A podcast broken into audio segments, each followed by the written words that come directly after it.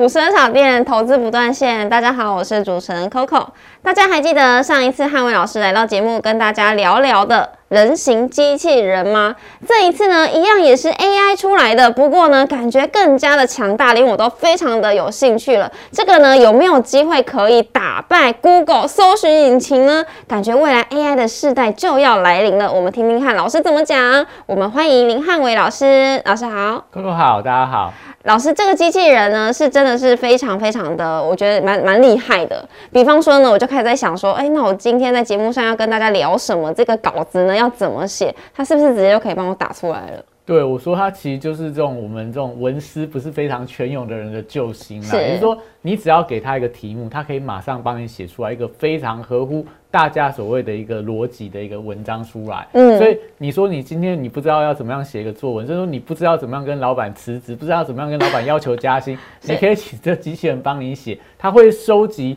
整个市场上，就是说整个搜寻引擎上面写的最好，大家评价最高的这个呃。相关的一个文章，再帮你合成到适合你的文章，让你直接送出去，可以达到你要加薪跟辞职的目的。哇塞，这个太太厉害了！我们来看一下呢，我们今天的主题，难道说这个 Chat GPT 超级 AI 时代来临了？领先布局四大运用题材有哪些？还有呢，在一月五号 CES 展之前，绝佳的买点就是现在了。今天呢，一并告诉各位。那我们就先来看一下这个四大运用到底有哪些呢？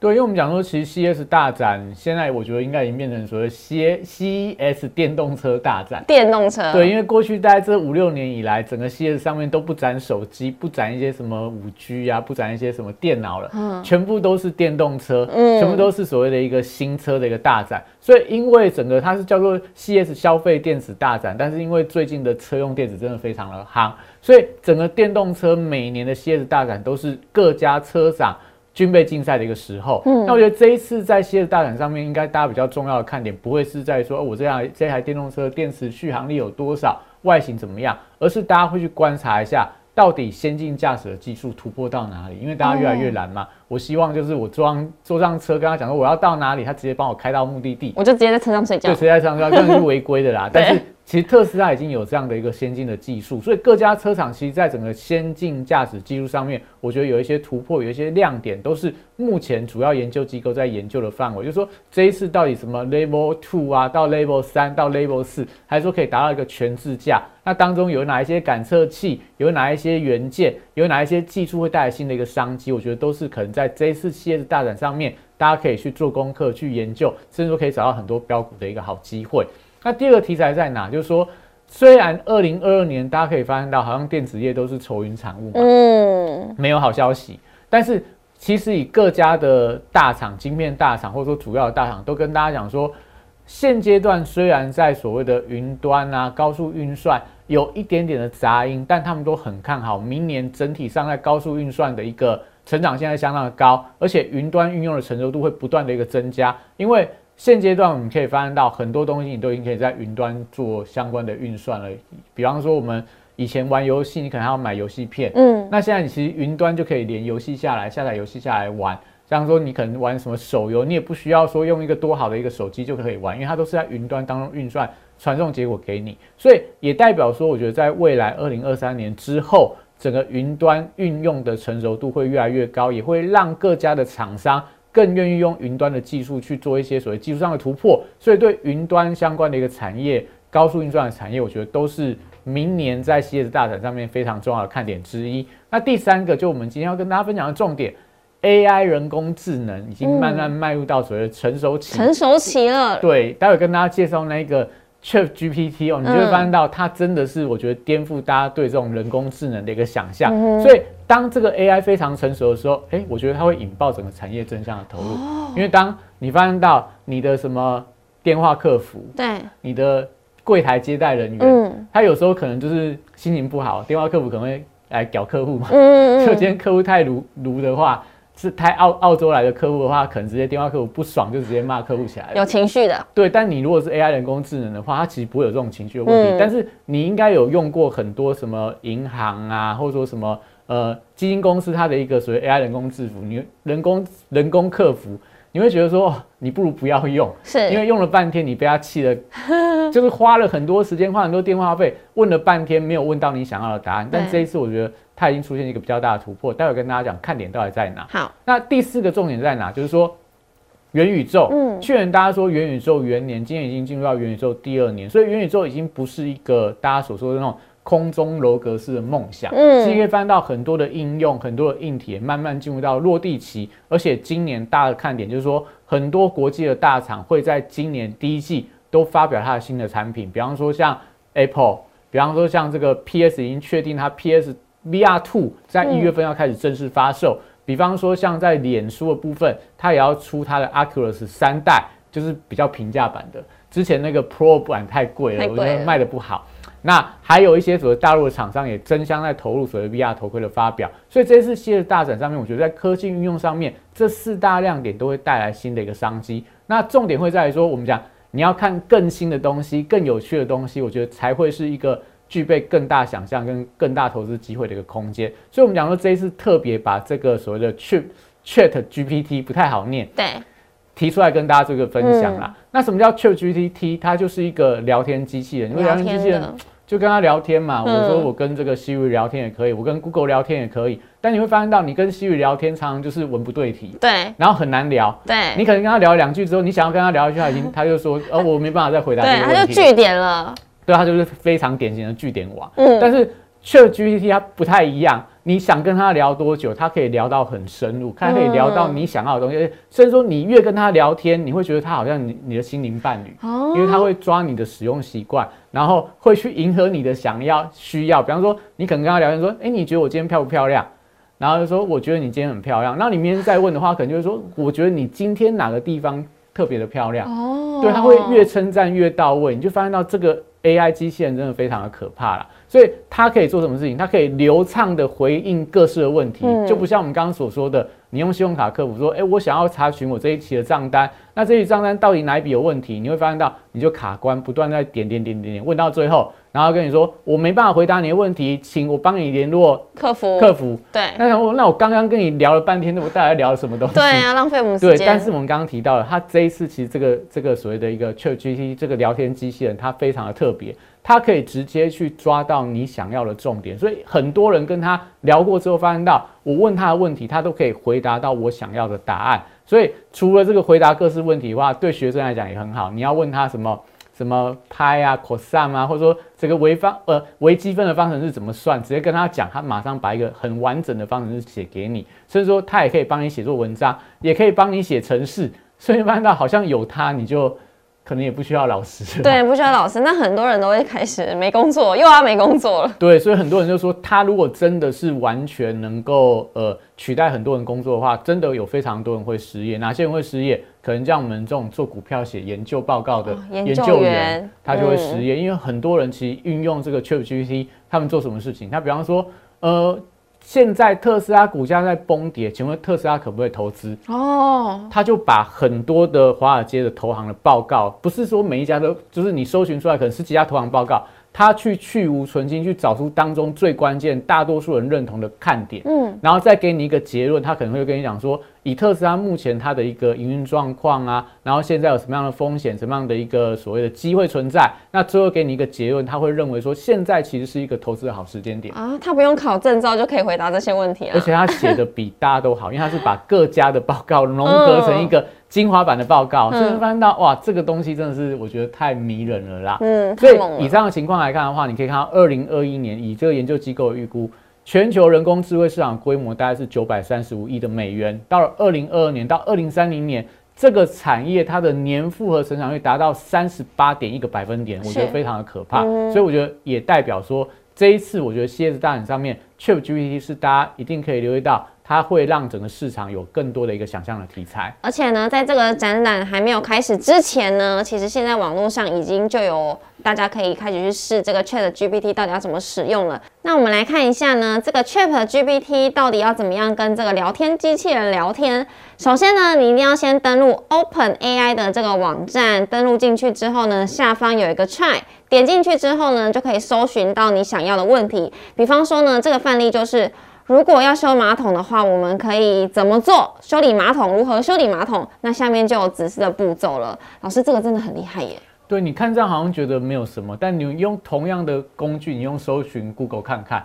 如何修理马桶，它就会跳出好几个，大概二三十串的东西，然后你要点进去里面看一下，哎，这个是我要的答案吗？不一定，因为有些它可能是因为流量的关系，它有投广告的关系，那你可能要点到第三个、第四个才发现到，哦，原来这个讲的是我想要的东西。嗯，但你用 ChatGPT 的话，它直接帮你优化。它把所有的最优的答案整合成一篇，直接给你看。你看了这一篇，就不用再去搜寻其他的。是，所以它优点就在这里。所以为什么很多 Google 工程师看到 ChatGPT 之后，就说我真的要去担心我的工作会不见，因为可能大家以后都用 ChatGPT 去搜寻，就不用 Google 来搜寻了。所以这个我觉得是一个非常颠覆式的一个创新。是的，这是颠覆式的创新。那我们就来看一下有哪一些的产业可以来布局，毕竟是颠覆的嘛。那就有四大亮点的题材股。对，因为我们刚刚讲说，你要看到这四大看点，那哪一些我觉得具备可能在 CS 大展之后，会有一些市场持续讨论的一个热度。嗯，刚刚提到的，在整个一个车用电子，所谓新电动车部分，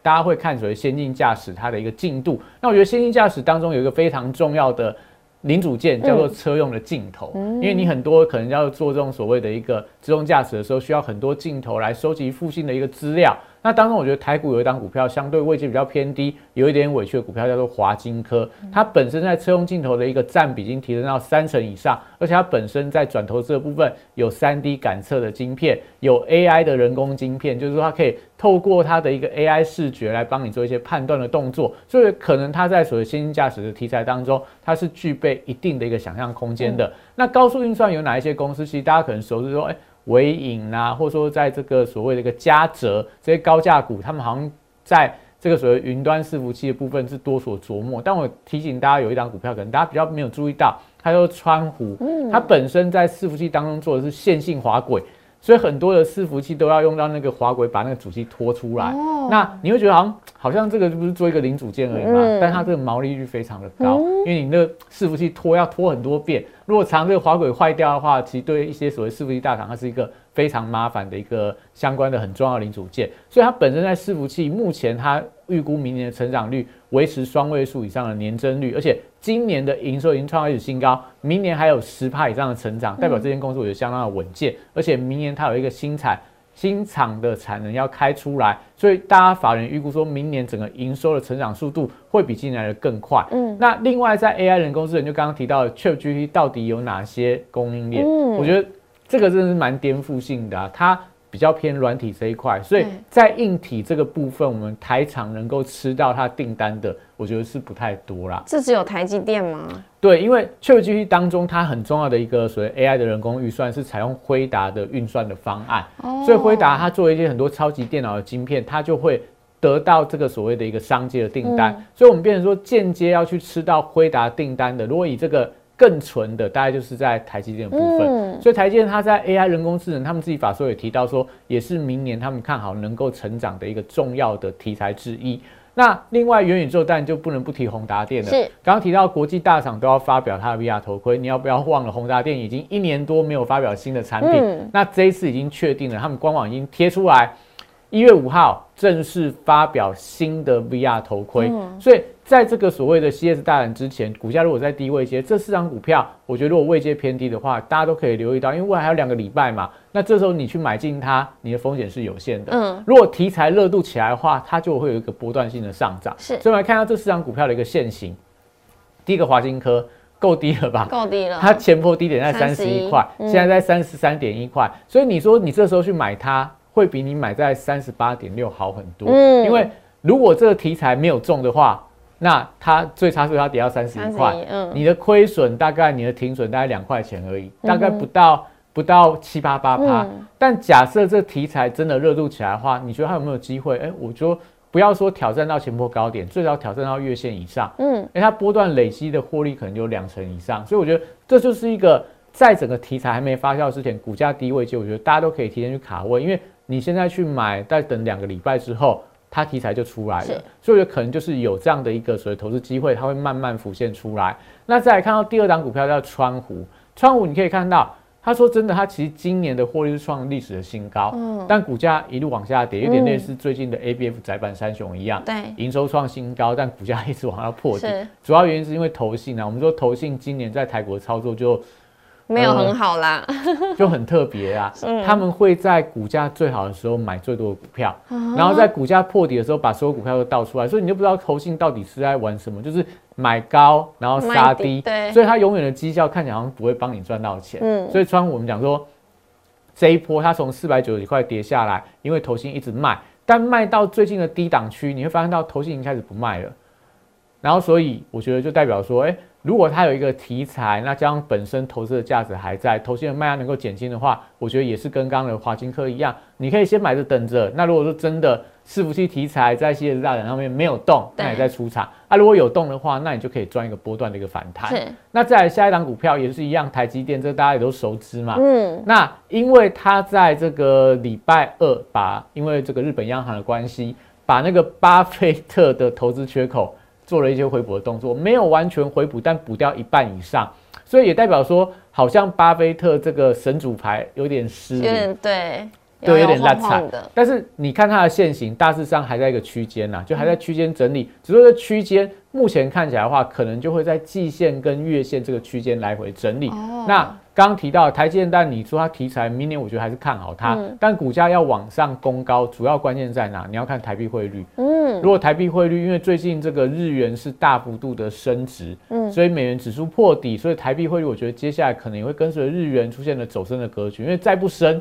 你明年去 日本玩就会很贵，嗯，所以这个也代表说，如果台币接下来是升值的话，我觉得外资的买盘有机会让台积电重新有一些转强的机会。那当然，你说你要去压 AI 人工智能、ChatGPT 的题材，我觉得对台积电来讲可能帮助是有限。那我觉得如果这个题材能够成型的话，明年应该有更多的供应的股票应该会慢慢浮出水面来。那最后一档股票当然就是在宏达电。那宏达电我们讲说，它其实之前这一波的拉上去之后，连续的一个盘跌，盘跌跌破月线，现在回到季线关卡，好像季线开始有一些支撑的力道。嗯那我们刚刚提到了嘛，它如果一月五号你确定它要发表新的头盔，那新的头盔发表出来之后，今二零二三年的业绩会比今年来的更好。那我觉得它就是一个很好的一个买点，刚好也来到低档区，不是来到相对高档区的话，题材在后面还有机会发酵。我觉得其实在这边季线附近、月线附近，你都可以建立一些基本的部位，你就等到一月五号新品出来之后，如果市场给予掌声，它就会大涨。那、如果市场给它比较保守的看法，你那时候再出，我觉得也不会比你现在价格来的更低。是，